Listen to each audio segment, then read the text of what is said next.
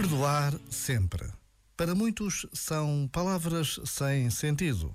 Para outros são palavras difíceis de ouvir e de dizer. Mas o Papa Francisco pede-nos mudanças de comportamentos e ajuda-nos a ver melhor. Diz o Papa: o perdão das ofensas torna-se a expressão mais evidente do amor misericordioso e, para nós cristãos, é um imperativo de que não podemos prescindir. Que boa decisão para este ano que vai começar. Já agora, vale a pena pensar nisto. Este momento está disponível em podcast no site e na app.